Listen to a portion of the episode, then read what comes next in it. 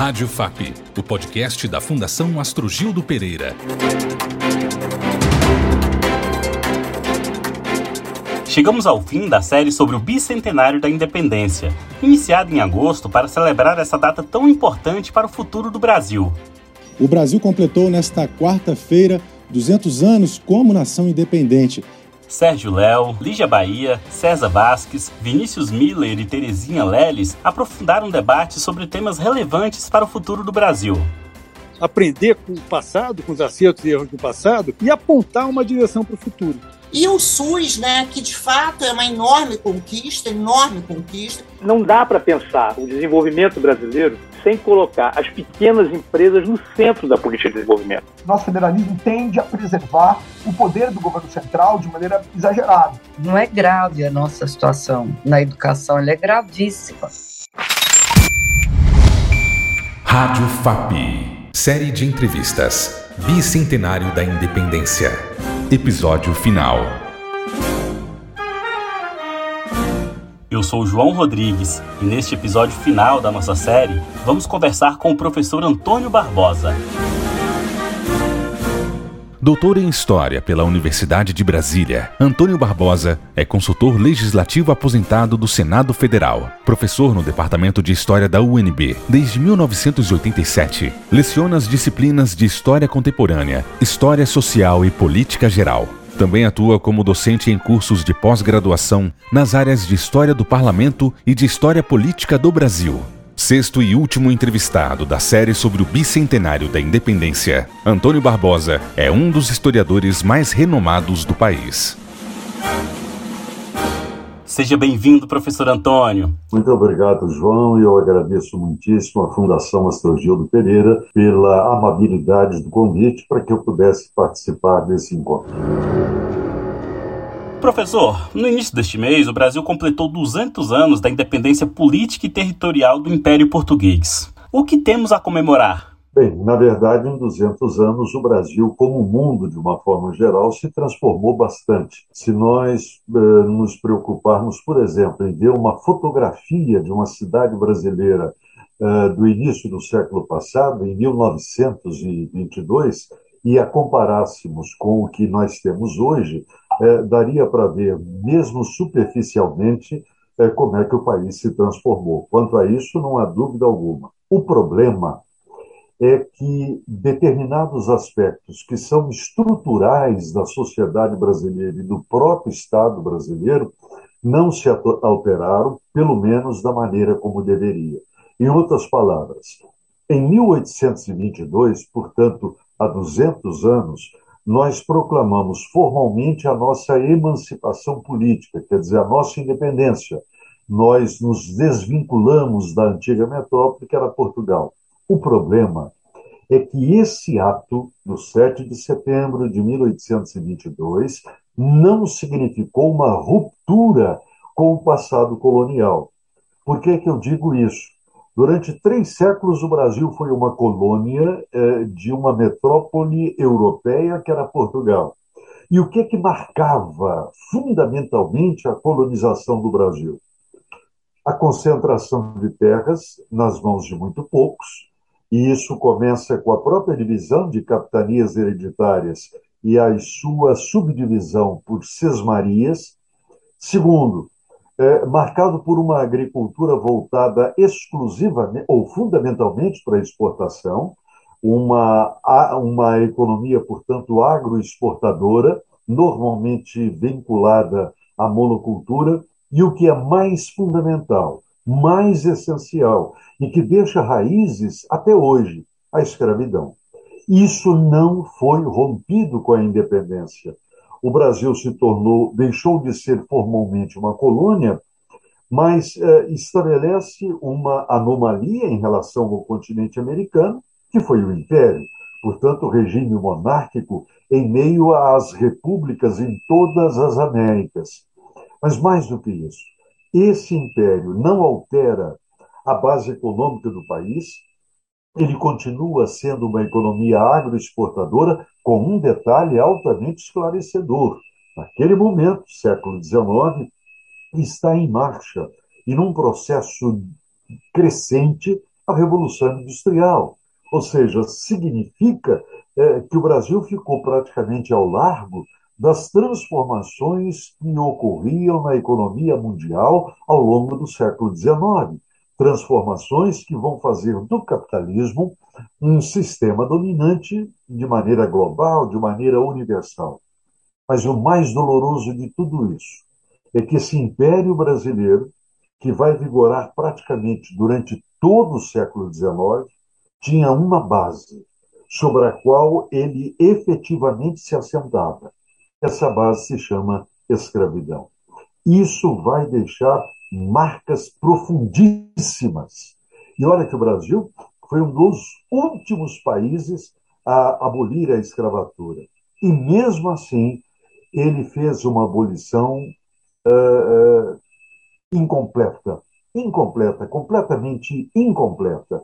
Ou seja, abole-se formalmente, legalmente, o trabalho escravo, mas não se oferece ao antigo escravo, aos chamados afrodescendentes, as condições mínimas uh, para eles adquirirem a verdadeira cidadania. E isso vai nos acompanhar praticamente até os dias de hoje. É muito recente a transformação que se observa pela afirmação é, desses que constituem, inclusive, a maioria da população brasileira, que são os negros e os pardos. Como consequência imediata, diretíssima é, dessa escravidão, nós temos a desigualdade. A desigualdade é social, obviamente, mas ela é também econômica e ela é essencialmente uma desigualdade racial. É esse o grande desafio que em 200 anos de história o Brasil efetivamente não conseguiu superar. Como a gente vai conseguir superar, professor? Por várias razões. Primeiro, tem que haver mudança política. E a própria legislação que rege as eleições no país tem que ser alterada. Porque, na verdade, da maneira como a coisa se apresenta hoje, os detentores do poder têm todas as condições de continuarem mantendo esse poder. Quer dizer, o próprio arcabouço jurídico-legal que preside os mecanismos de escolha de candidatos favorece isso. Esse é um ponto. Mas me parece que o mais essencial de todos os pontos chama-se educação. Uh, na verdade, o, o Brasil nunca teve a coragem de enfrentar o desafio de fornecer para o conjunto da sociedade, isto é, para o conjunto da sua população, uma educação pública de qualidade. Eu me refiro fundamentalmente à educação básica. Nós passamos o período colonial com pouquíssimas escolas, enquanto aqui na América Espanhola universidades já existiam desde o século XVI, nós só conseguimos criar a primeira universidade do Brasil em pleno século XX. Mas mais do que isso, mais importante, a educação básica, que seria o antigo ensino primário, o antigo ensino ginasial, e que hoje eh, nós chamamos de ensino fundamental e de ensino médio. Passamos toda a colônia, passamos todo o império no século XIX, atravessamos a República e não conseguimos resolver esse desafio. Não conseguimos porque não interessa àqueles que detêm o poder. Porque se a, a, o desafio de oferecer uma educação pública de qualidade para o conjunto da população fosse efetivamente assumido, esse quadro já estaria alterado há muito tempo. Eu acho que é por aí. Sem um povo educado, ao contrário do que se ouve hoje, de que povo, arma, povo armado é povo que não será escravizado. Nada mais estúpido do que isso. É povo escolarizado, é povo educado, que sabe compreender e zelar pela sua liberdade, pela sua efetiva cidadania. FAP lançou no início deste mês um manifesto que propõe a redução da desigualdade como meta nacional prioritária. O senhor concorda que essa é a grande prioridade do nosso país? Eu concordo, sobretudo, se nós identificarmos a desigualdade com esse percentual eh, pornográfico de brasileiros, da população brasileira, passando fome ou não se alimentando adequadamente. Esse é o primeiro desafio, é matar a fome das pessoas, e eu acho que é o primeiro desafio que o próximo governo, a partir de 1 de janeiro, vai ter que enfrentar. A partir daí, porque isso é emergencial, ninguém consegue sobreviver sem se alimentar, eh, a partir disso, é possível estabelecer políticas públicas voltadas para o combate à desigualdade, para o combate à miséria e para a elaboração de um conjunto de práticas, muito mais do que de teorias, um conjunto de práticas que tornem possível a existência de uma educação básica de qualidade para todos, sem excluir, excluir ninguém. As demandas do século XXI, nesse terceiro século do Brasil independente, são muitas e diversificadas, como temos conversado aqui nesse podcast, professor. Eu lhe pergunto, como preparar o Brasil para ser protagonista no século XXI? Bem, o primeiro passo, e esse passo é inegociável, é ele abraçar a democracia. É, não como enfeite, mas como prática rotineira, como prática cotidiana, efetivamente incrustada no interior da sociedade e dentro do Estado. E, nesse sentido, as eleições de 2022 desempenham um papel fundamental.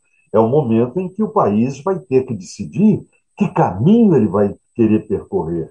Ou dessa consolidação democrática, que equivale a dizer o fortalecimento da própria cidadania, ou a barbárie, é, ou o retrocesso, é, ou o aprisionamento do país a crenças absurdas, a, a, a pensamentos regressistas, completamente anacrônicos, divorciados da realidade mundial do século XXI. Acho que esse é o primeiro passo. A partir daí, os outros desafios vão ter que ser vencidos. Por exemplo, é, na ciência e tecnologia, e isso imediatamente me leva a uma agricultura muito saudável. É, o país precisa, definitivamente precisa investir em educação, em primeiro lugar, mas em ciência e tecnologia. É essa a exigência do mundo contemporâneo.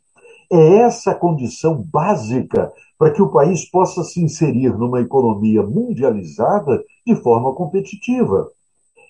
E nós temos condições para isso. Eu me lembro, por exemplo, de uma Petrobras que é campeã mundial na prospecção de petróleo em águas profundas, com tecnologia produzida no Brasil. Mas eu me lembro, sobretudo, da Embrapa. A Embrapa, na verdade, é a grande referência brasileira no cenário mundial quando se trata de conhecimento, de investigação científica aplicada à terra, aplicada à agricultura. Isso explica, entre outras coisas, o fato do Brasil ser hoje um dos grandes campeões mundiais na produção de alimentos. A, a, a infraestrutura vai ter que ser atacada, nós vamos, mais cedo ou mais tarde, ter que abraçar a causa do transporte ferroviário, ou seja, nós vamos ter que é, é, mudar a rota, mudar o norte daquilo que se estabeleceu a partir dos anos 1950 de privilegiar apenas um modelo rodoviário. Enfim, são vários pontos, são vários aspectos é, que vão tornar possível ao Brasil a ser protagonista mundial. E só para terminar, ele precisa, necessária e urgentemente, modificar a sua política externa. Ou seja, o Itamaraty tem que voltar a ser uma casa de inteligência despreconceituosa, inclusiva, que tenha olhos abertos para o mundo tal como a realidade se apresenta, e não ser marcado por dogmatismos, eh, por posições marcadamente ideológicas. O Brasil vai poder ser ouvido novamente na comunidade internacional a partir do momento que ele der sinais claros de que sua política externa é consentânea com o mundo contemporâneo, com a democracia. A economia verde busca aliar crescimento econômico com justiça social e preservação do meio ambiente. Qual a importância da chamada economia verde para o desenvolvimento sustentável do Brasil? Hoje em dia, É impossível algum dirigente minimamente responsável pensar em desenvolvimento econômico como sinônimo de progresso lá no século XIX, aquele progresso a qualquer preço, a qualquer custo. A economia verde é um conceito que veio para ficar. E, ela, ela, e ele veio para ficar não porque alguns querem, porque alguns acham bonito, filosoficamente falando. Não! É porque a realidade material está postando isso. As transformações que ocorrem na natureza, como, por exemplo, as mudanças climáticas, são avisos dramáticos de que a economia verde, portanto, uma economia sustentável, é o único caminho que resta não só ao Brasil, mas ao planeta inteiro. Professor, para encerrar nossa conversa, eu gostaria de lhe ouvir sobre a atual crise econômica e social do Brasil. Dá para confiar em um futuro melhor? É, eu não sou pessimista nem otimista, eu sou realista mas eu tenho esperança.